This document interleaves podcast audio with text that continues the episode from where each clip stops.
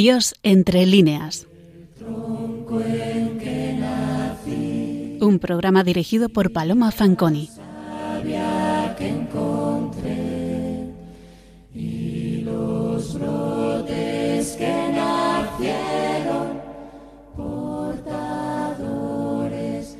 Buenas noches, queridos oyentes de Radio María.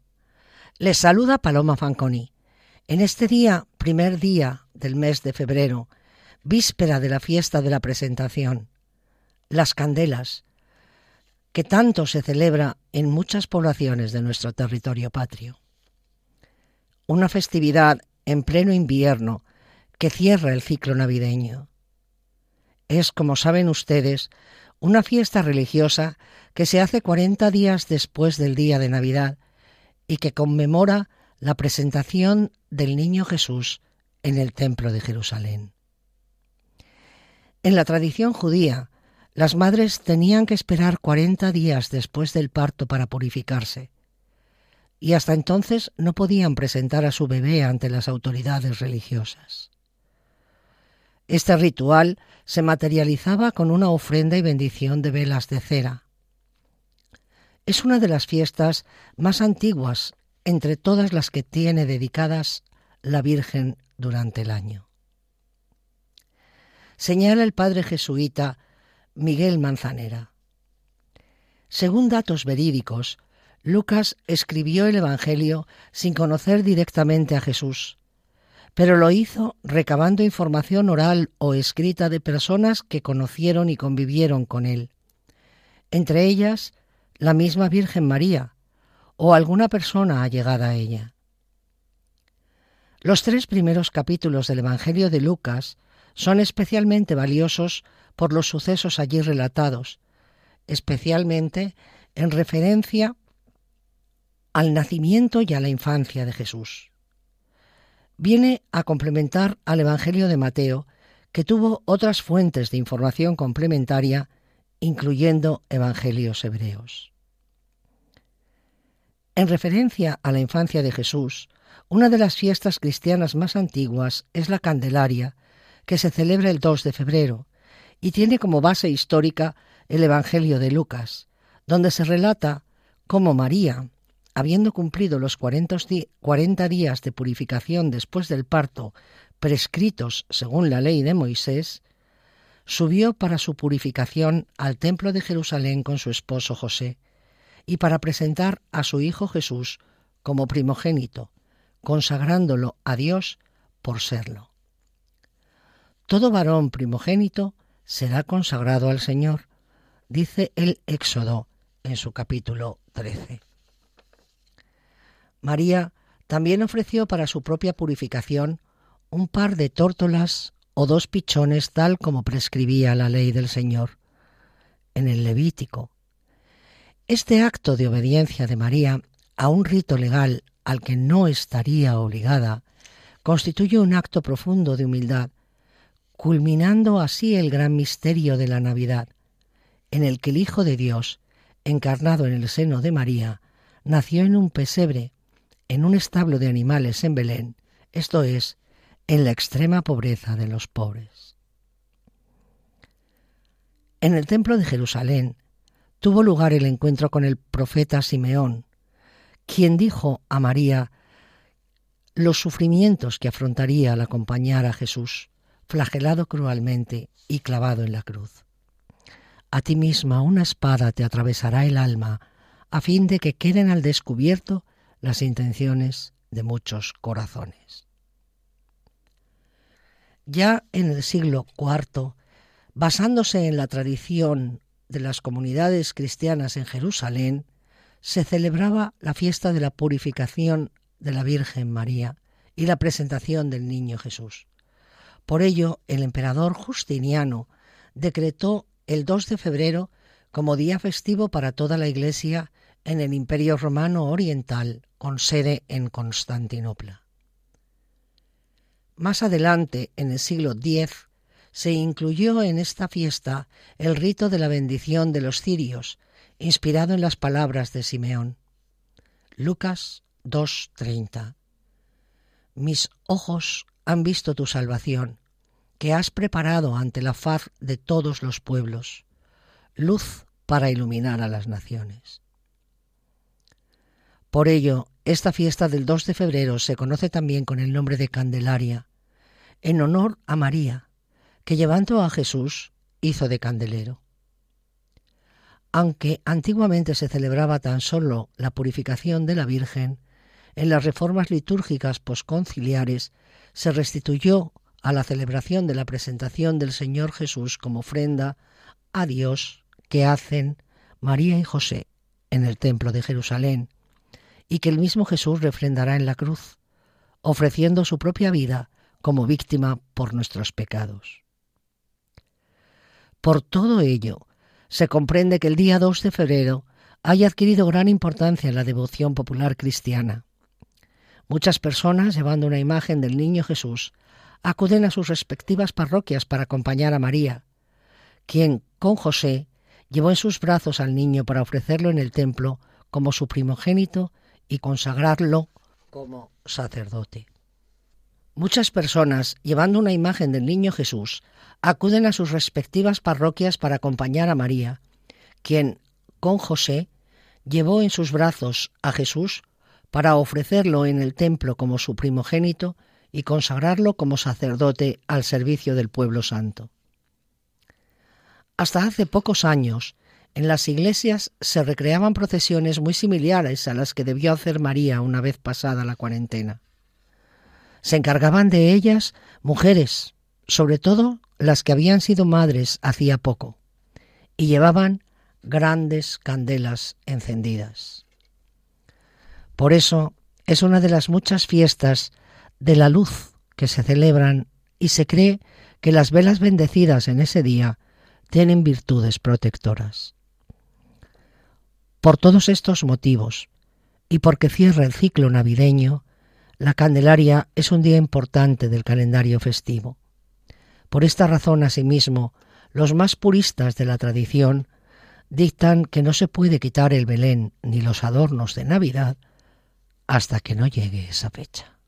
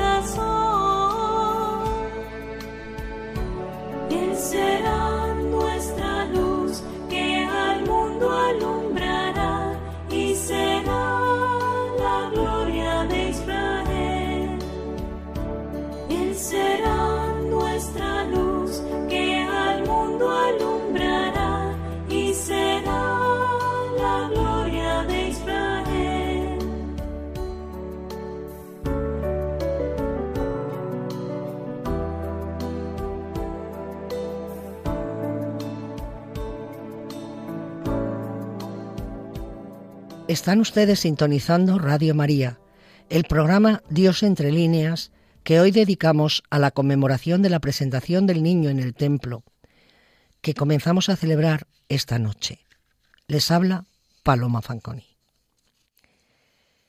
Si desde el mes de septiembre venimos hablando en nuestros programas de Lope de Vega, su biografía, su poesía, su teatro y su prosa, con el último espacio a primeros de enero en que comentamos su novela Los pastores de Belén, quiero resaltar que este bellísimo libro, y hoy viene especialmente a colación, termina con la llegada de la Sagrada Familia a Egipto, y así es como narra Lope en esta obra el episodio de la presentación que celebramos mañana.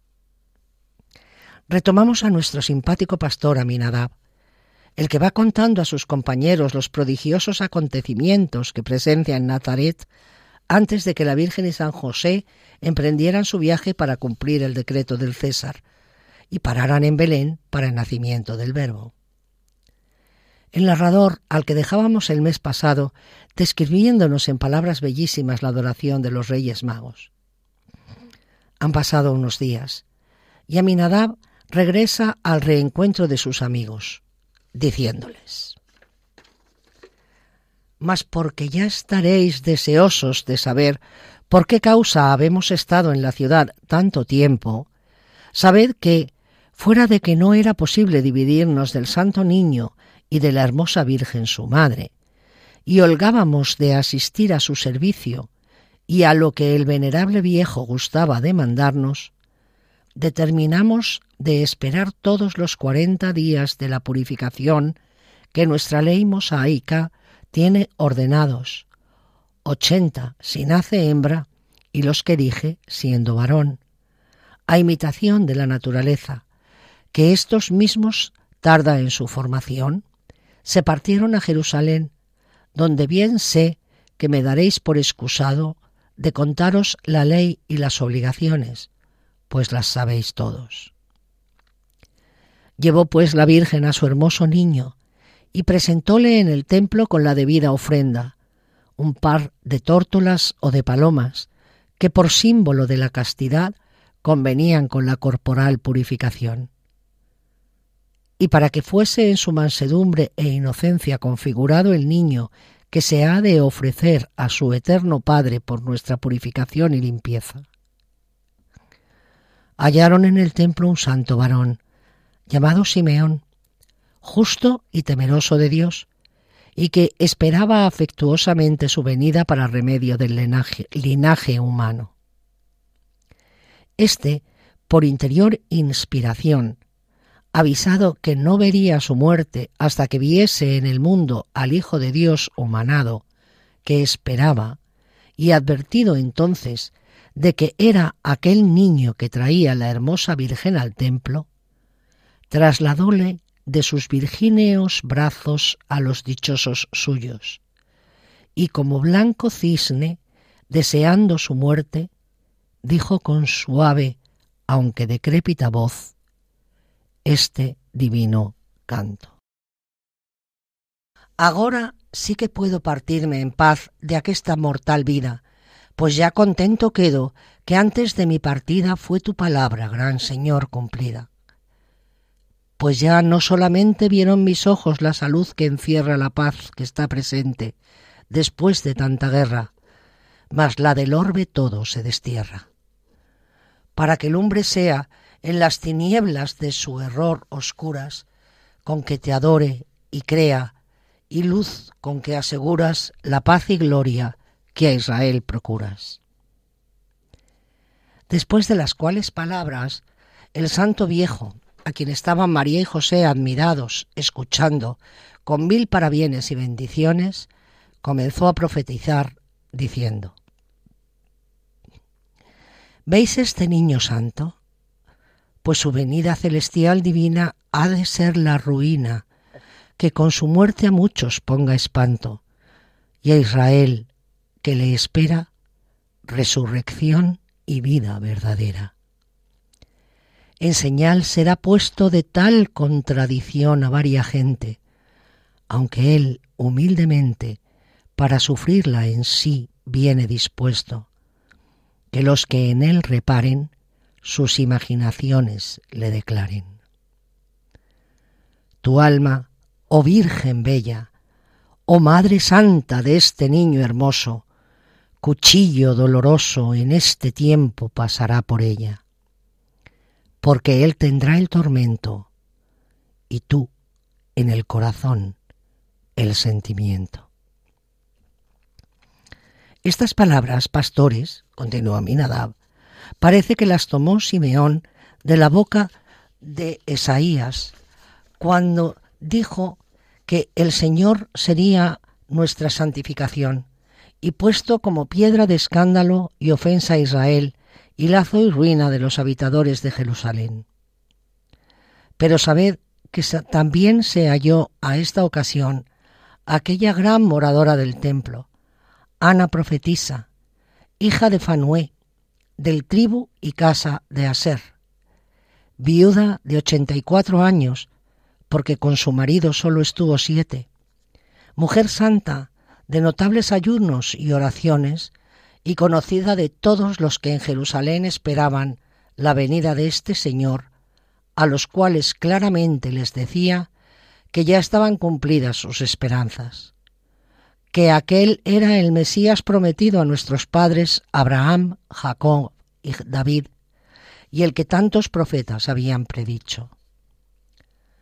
A estas nos hallamos presentes este pastor y yo, y él es testigo que oyó muchas veces a esta matrona santa lo que digo, con la admiración y regocijo de todos los presentes, que podéis imaginar de la que os causa oírlo.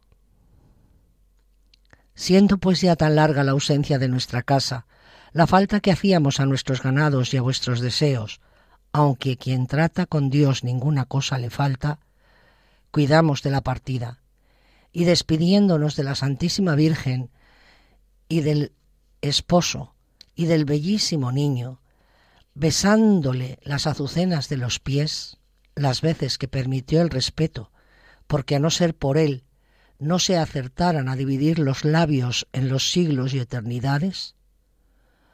Tomamos el camino de la torre y de ella a nuestras cabañas, dejando allí las almas, que hasta volverle a ver es imposible juntallas a nuestros cuerpos. Muchos se alegraron los pastores de estas alegres nuevas y de que ya la Virgen tratase de volver a Nazaret, su casa, comenzaron a tener sentimiento, pareciéndoles que se les desviaba del lugar a donde por instantes pensaban verla. Hasta aquí la narración magnífica, como todo, de Lope. Vemos claro que la especial incidencia la pone el poeta en la profecía del anciano Simeón, cuyas palabras escribe en verso, resaltando así su contenido, y sobre todo sobrecogedoramente su profecía. Porque la profecía de Simeón es uno de los pasajes más estremecedores del Evangelio, desde luego, en lo que la Virgen se refiere. Esa espada de dolor que te traspasará el corazón la expresa Lope en verso no sólo por lo doloroso del presagio, sino por el reconocimiento expreso, por primera vez, de la misión mesiánica del Hijo de María. El vaticinio del sufrimiento de la Virgen ya era mucho tiempo antes venerado como uno de los siete dolores de la Señora, y lo vemos reflejado en la obra así titulada Cuchillos de dolor de Nuestra Señora del poeta del siglo XV Gómez Manrique. Oh tú, reina que beata entre todas las mujeres, mereciste ser y eres. Oh Virgen semper intacta, por quien dijo Salomón, pura doncella, toda eres bella en perfección. Sin mancilla te llamó, porque nunca la tuviste, y sin pecado naciste, y sin él te recibió el colegio celestial en su gremio, dándote muy rico premio eternal. al cual premio preveniste con angustias y dolores, no tamaños, más mayores que ninguna mujer triste, que cuanto de más valía que tu fruto de dolor más absoluto te hería. Entre tus penas extrañas y dolores tanto crudos, siete cuchillos agudos traspasaron tus entrañas, los cuales si me das gracia te querría presentar, Virgen María, sin falacia. El cuchillo fue primero que hirió tu corazón cuando al justo Simeón ofreciste tu cordero, y habló por profecía que el infante, un cuchillo muy tajante, te sería.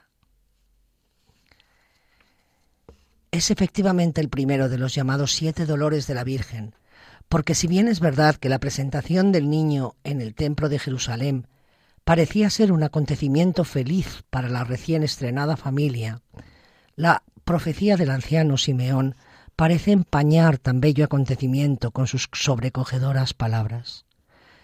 El evangelista lo resalza y lo hace bellamente, y las letras literarias siempre se fijan en este momento por lo estremecedor del presagio.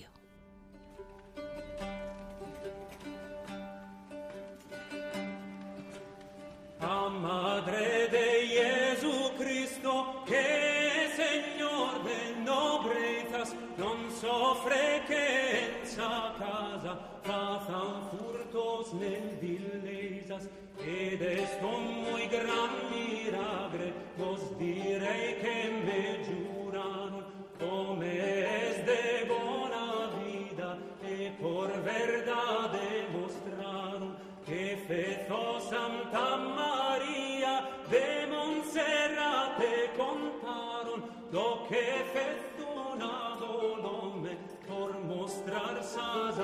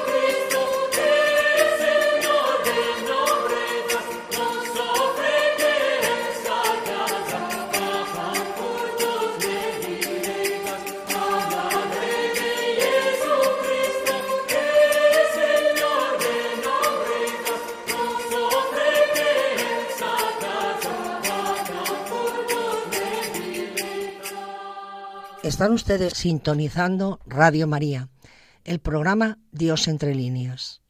Les habla Paloma Fanconi. La metáfora del canto de Simeón como el canto del cisne es recurrente en la literatura del siglo de oro. Son las palabras del anciano antes de morir. Así, en un soneto escrito por el andaluz Juan de Jauregui, dedicado a la presentación, leemos. El justo Simeón al verbo humano abraza y a la muerte apetecida grato se ofrece al tiempo que la vida tiene y el mismo espíritu en su mano.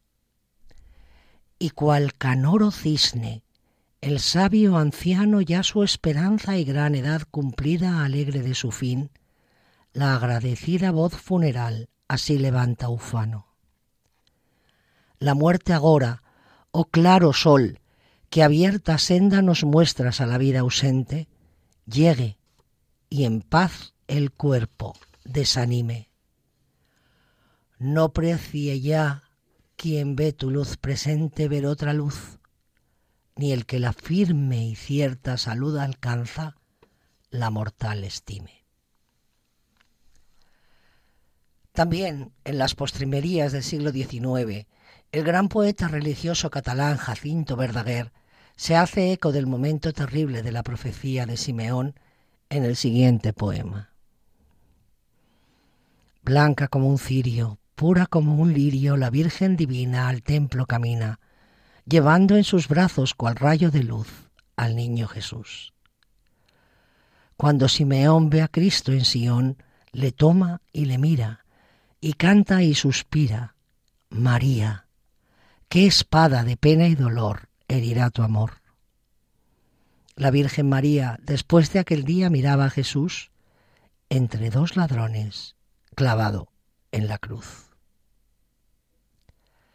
Así pues, desde los orígenes de nuestras letras y en varias de las lenguas peninsulares, las cánticas de Alfonso X, por ejemplo, que estamos escuchando en alguna de nuestras pausas musicales, escribieron en galaico portugués, nuestra literatura patria se hace eco de tan singular momento, hasta llegar a ese gran representante de la generación del 27, Gerardo Diego, tan traído tantas veces a nuestro programa, en quien leemos los siguientes versos, glosando una redondilla de Calderón de la Barca. La redondilla de Calderón dice así. Este blanco vellón leve que al hielo esta noche estuvo, tanta sed de nieve tuvo como si él no fuera nieve. Vamos ahora a la glosa que hace de, ella Gerardo Diego. A ver, la glosa, como ustedes saben, es eh, el desarrollo de un poema en el que se repite al final uno de los versos de la estrofa que se glosa. Es decir, que como aquí son cuatro versos, pues eh, escribiría cuatro estrofas cada una de las cuales termina con uno de los versos de la de Calderón. En el templo entra María más que nunca pura y blanca. Luces de mármol arranca, reflejos al oro envía. Va el cordero entre la nieve, la Virgen nevando al niño, nevando a puro cariño este blanco vellón leve. Las dos tórtolas que ofrece ya vuelan y ya se posan. Ana y Simeón rebosan gozo del tiempo que crece, que estalla, que está. No hubo quien viendo el blanco alelí dijera, por ti, por mí, que al hielo esta noche estuvo. La pureza, oh maravilla, quiere tornarse aún más pura, y Jesús de su blancura le baña frente y mejilla. Tanto porfió que anduvo cándido el aire de plumas, tanto amor tuvo de espumas, tanta sed de nieve tuvo. Ya ha cesado la nevada y el niño tan blanco, blanco, oye que va a ser el blanco de contradicción, la espada, hay para su madre, y mueve hacia ella sus ojuelos, regalando desconsuelos, como si él no fuera nieve. Tras este acontecimiento, en teoría, la Sagrada Familia vuelve a Nazaret, hasta la desoladora huida a Egipto. Y nuestro gran Lope de Vega cierra el episodio de sus pastores de la siguiente guisa. Ay, dijo Niseida Pastores, qué poco dura el bien, pues aun este, que es el sumo, respeto de tenerle ya nosotros en la tierra, en nuestro grosero lenguaje podemos decir que no es estable, que aunque Él por sí mismo lo es más que los ejes de los cielos, por nuestra parte parece que nos falta. Qué mal he hecho, dijo Palmira, Niseida amiga, en no haber ido a Jerusalén estos días, donde pudiera haber visto otra vez aquella divina señora y su hermoso hijo. Yo te hubiera acompañado, respondió Lucela, y aun pienso que no quedara en estos prados pastora alguna. Pero por si acaso no fuese su partida tan breve, vamos mañana en duda que no la puede haber en hallar a Dios quien le busca con deseo. Si esas cosas, dijo Ergasto, las entiendes al espíritu, no hay flor en este campo, no hay perla en estas fuentes, ni hoja en estos árboles, donde no le halles. Pero si lo dices, Luceda, para verle con los ojos en el disfraz humano que ha tomado y con el mortal vestido en alejándose de esta tierra, si no vas a Nazaret, ¿cómo será posible? No os entristezcáis ahora, dijo Aminadab, que yo os daré un pastor que vaya a Jerusalén esta noche y os traiga nuevas mañana de la pura Virgen y su hermoso Hijo. No será necesaria esa diligencia, dijo Alfebiseo, que yo seré el mensajero y el que con toda brevedad haga ese dichoso camino. Y no lo quiero yo fiar de la noche, que no son estos los deseos que se han de dilatar, sino ir desde aquí sin volver a mi cabaña, que el gasto volverá mi ganado al mayoral, o con los de Maol le sacará mañana al prado a mi Nadab. Que me place, dijo entonces, y tendré a mucha ventura servirte en algo. Dios sabe si todos quisiéramos acompañarte, pero las nuevas que nos trujeres, espero que nos soliciten la suerte que no quede pastor ni cabrerizo en todos los campos de la torre de Belén, que no vaya a ver este abreviado cielo, esta Trinidad de la tierra, Jesús, María y José. Y así, señores, contemplando la magnífica escena de Jesús, María y José, todavía no en su casa de Nazaret, sino visitando el templo, con estos dos piadosos ancianos que fueron Simeón y Ana, que nos han descrito grandes poetas y reconociendo la grandeza de tal día, nos quedamos esta noche acompañados de estos versos y prosas de nuestras letras que también quisieron hacerse eco e inmortalizar en palabra tan singular momento.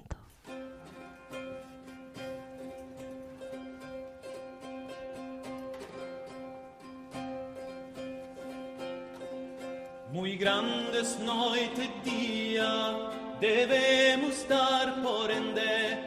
Nos a Santa María gracias porque defende Osos de dano e engano em salvo os guía. E da que esto queremos un mirage prezado. Dizer porque sabemos serás cuidado los que a Virgen Santa aman porque quebranta siempre a os soberbiosos e os boas avanta. Dale siso e paraíso e con toda alegría. E grande soy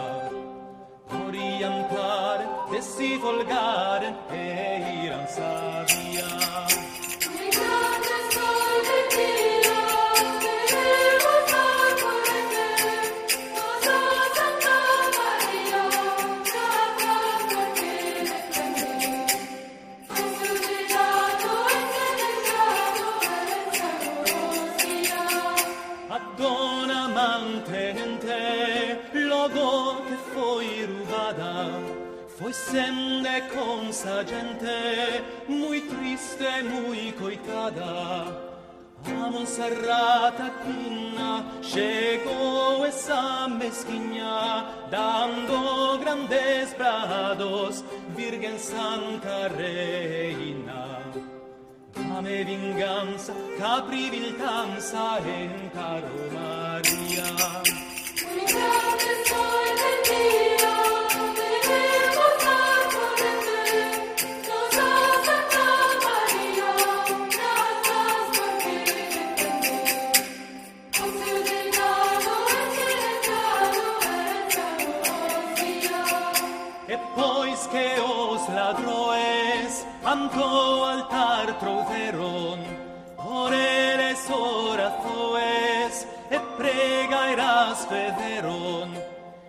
logo veron saos hoyos pés e maos e por rende curaro que nunca crichaos Jamais robasse e se quitasse de que la folía. Muy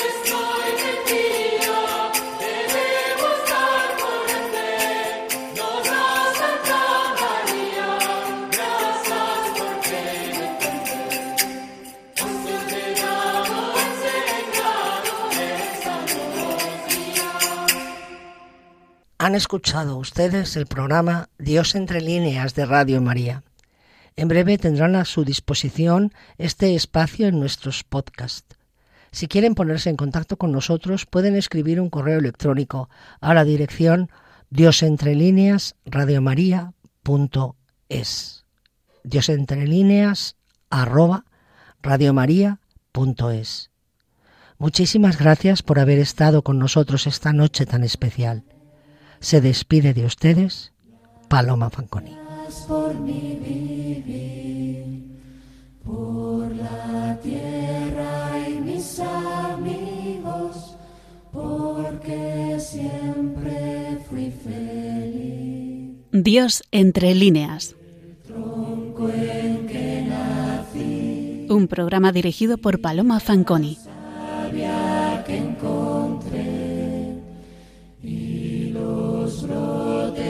que nacieron.